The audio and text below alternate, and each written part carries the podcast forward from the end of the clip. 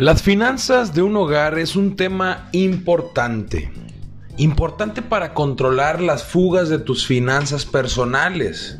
Ya sea que seas una persona que domina su propio camino y que está enfocado en su visión, o que aún estés viviendo con tus padres y, y estés dominando tu camino, enfocado en tu visión, pero que aún estés dependiendo de tus padres, este conocimiento que te voy a dar el día de hoy puede catalogarse como algo sencillo, pero lo que es fácil de hacer, también es fácil de no hacer. Estaría excelente que les comentaras a tus roomies o a tus este, familiares esta guía básica o estos tips accionables, básicos, fáciles, sencillos, prácticos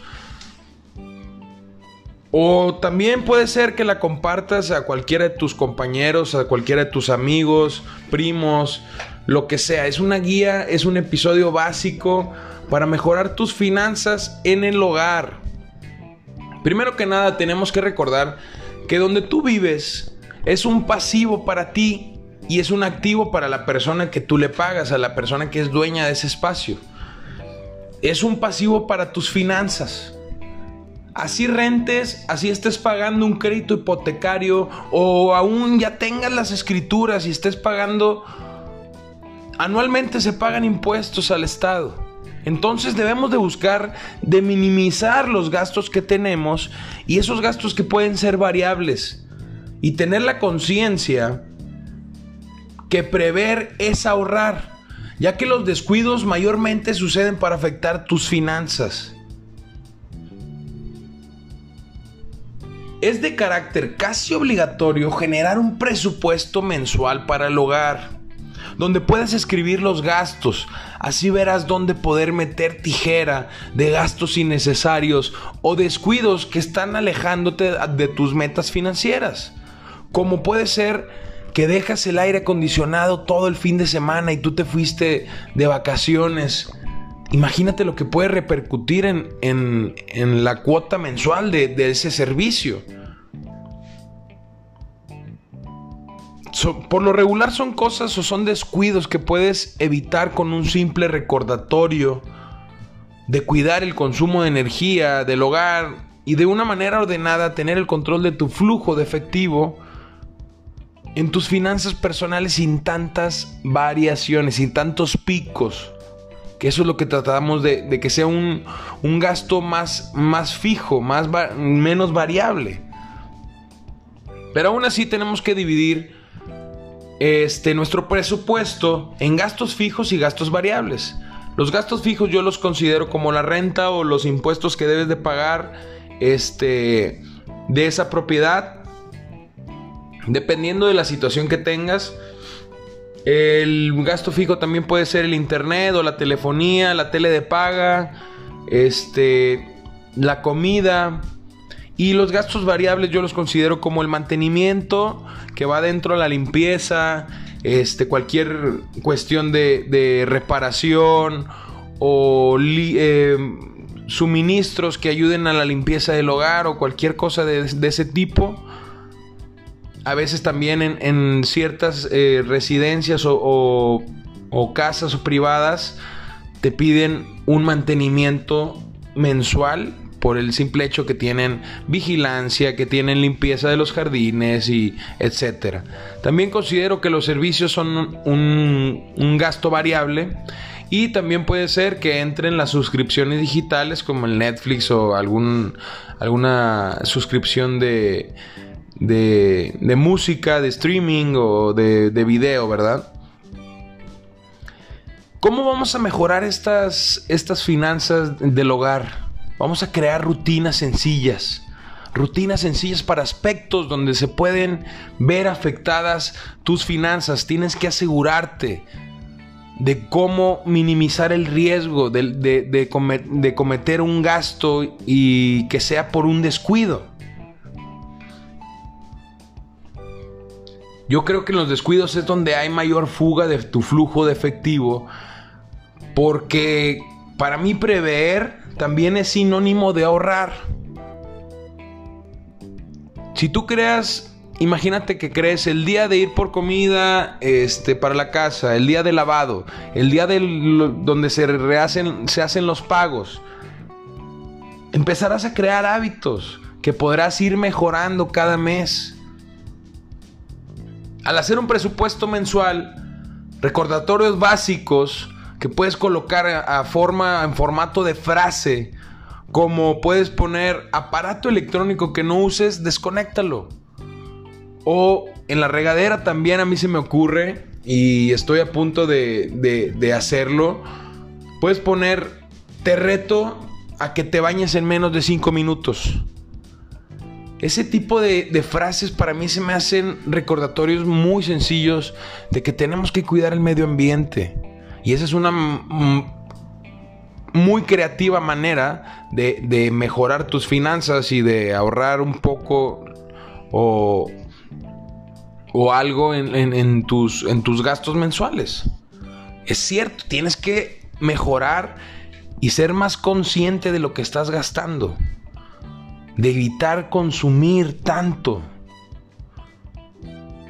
Planear tus rutinas específicas ayudará a tener el control de tus finanzas. Y estos tips te van a mejorar, te van a mejorar muchísimo tus finanzas en el hogar y en su defecto tus finanzas personales. Si tú eres el responsable o si tú eres parte de, ese, de, esa, de esas finanzas del hogar, pues obviamente te van, te van a beneficiar. El tip número uno es no salgas a comprar comida sin una lista específica y un presupuesto máximo a gastar. Utiliza cupones de descuentos, son muy buenos, te ayudan. Para eso son cupones de descuentos. No está nada de malo, nada del otro mundo te pueden ayudar muchísimo. Trata de comprar cosas que duren muchísimo, focos cerradores de larga duración aspectos, trata de comprar cosas no tan, ¿cómo te puedo decir? No compres nada más un paquete de cuatro rollos, mejor prevé y compra el rollo de todo el mes y te va a salir mucho más barato. Ahí es donde ganas, donde tú ahorras ciertos pesos.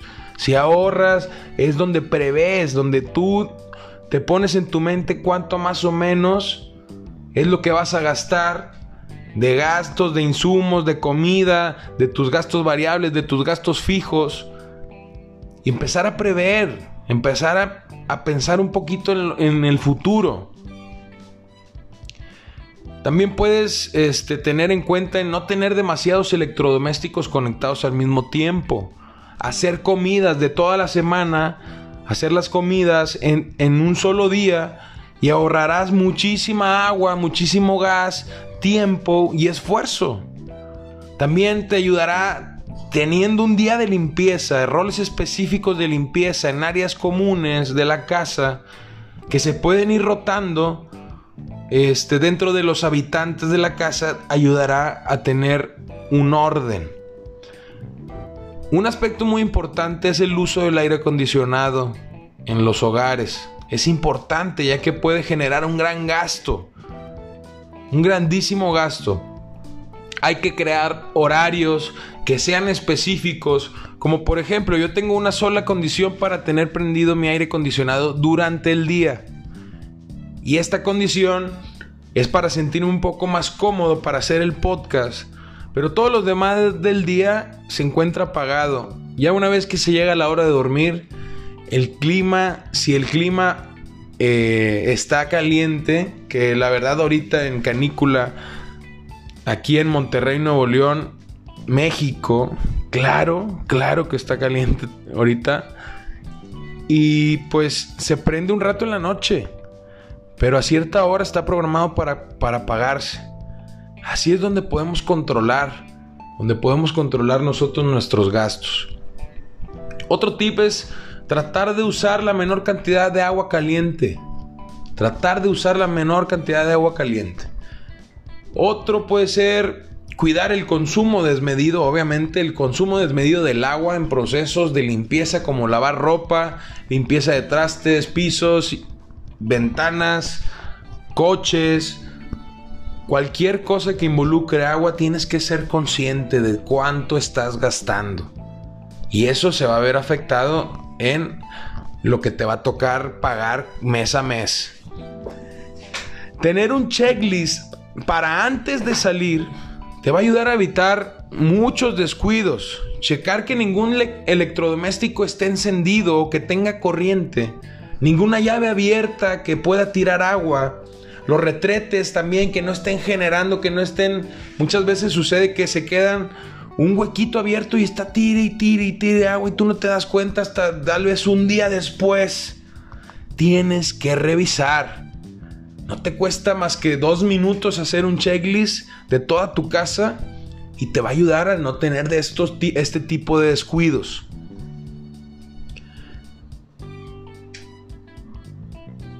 Mantener el mantenimiento preventivo y no esperar al mantenimiento correctivo te ayudará a ahorrar muchísimo dinero. Porque la previsión es ahorrar.